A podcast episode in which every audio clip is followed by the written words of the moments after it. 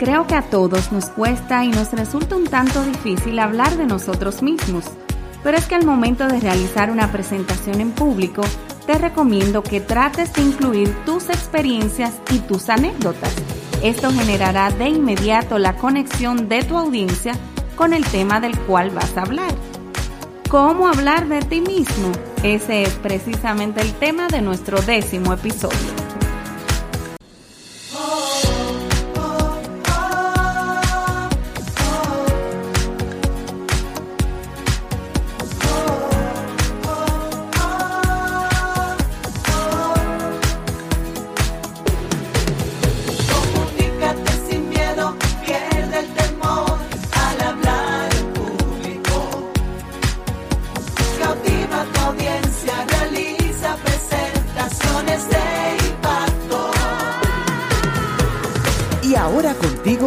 Elizabeth Vargas, especialista en comunicaciones corporativas y marketing, asesora y capacitadora en técnicas de oratoria y redacción de discurso. Operación Comunícate. Hoy estoy súper contenta porque adivina qué, llegamos a nuestro décimo episodio. ¿Tú me tienes que permitir poner una fanfarria?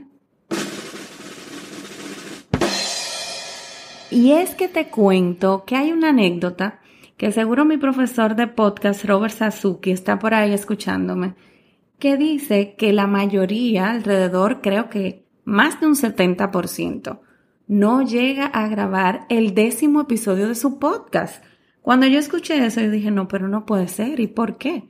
Y es verdad. Así que yo me siento muy, muy contenta hoy de que arribemos a nuestro décimo episodio. Y faltan muchísimos más con la ayuda de Dios.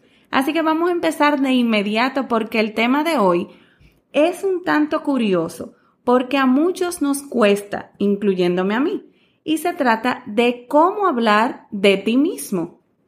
Operación, comunícate. Y es que a pesar de que tú no te sientas muy cómodo hablando de ti mismo, te puedo invitar a que lo intentes Nadie te va a juzgar por compartir un poco de lo que has vivido o has aprendido en tu vida. Eso es un punto muy positivo. La clave está en enfocar lo que dices hacia los intereses de quienes te van a escuchar. Ahora bien, una persona que solo habla de sí misma y no le importan los demás resulta muy desagradable y difícil de escuchar, ¿cierto? Por eso es que debes basar tu plática en tus experiencias, tus cambios, esos aprendizajes que pueden resultar interesantes para los demás y siempre practicando la humildad y la honestidad.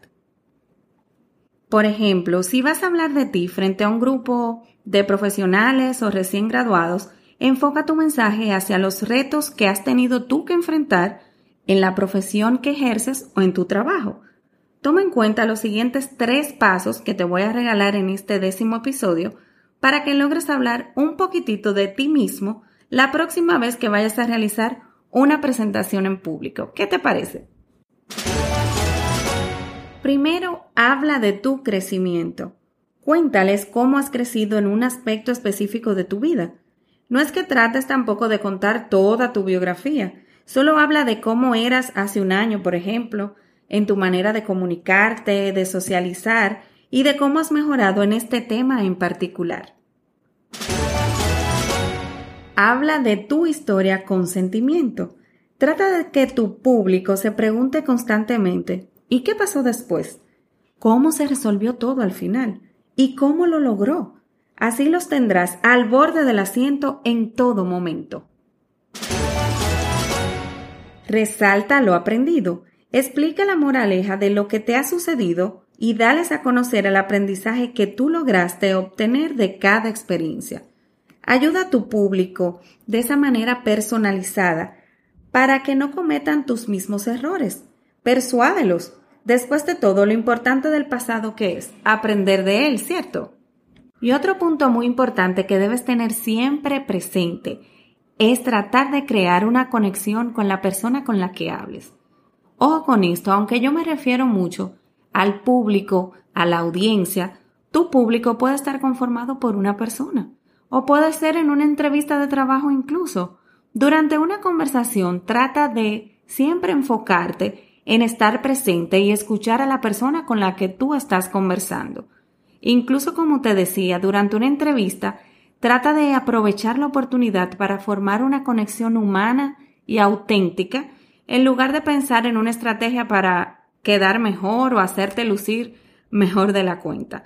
Si lo haces, vas a entender que por naturaleza lo que es importante en el momento es que logres dar a conocer quién eres realmente, ese sello personal que yo menciono mucho, y podrás entonces elegir las respuestas más adecuadas según convenga y según las preguntas que te realicen. También debes mostrar interés en los demás. Cuando alguien te hable, trata de inclinarte un poquito. Opta por poner mucha atención, inclinando tu cabeza ligeramente para escuchar.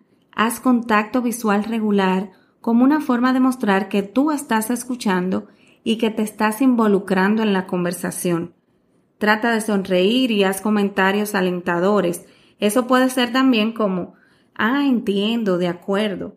Mantén siempre tu cuerpo relajado al dejar tus brazos a los lados y los pies planos sobre el piso. Esto te va a dar una postura correcta y abierta a escuchar y también a ser escuchado. Así que yo tengo plena confianza de que si sigues y aplicas estos tres pasos, te será cada vez más fácil hablar de ti mismo y hacerlo de una manera espontánea, que se vea que es de corazón y con humildad, que es lo más importante. Y cuando lo hagas vas a generar un mayor impacto en tu público, en tu audiencia, con tan solo una persona que tengas que comunicarle algo. Eso te lo puedo garantizar. Y no puedo despedirme sin recordarte que Operación Comunícate es un podcast. Esto quiere decir que para escucharnos cada semana solo tienes que suscribirte completamente gratis al reproductor de podcast de tu preferencia, de modo que no te pierdas ninguno de nuestros episodios.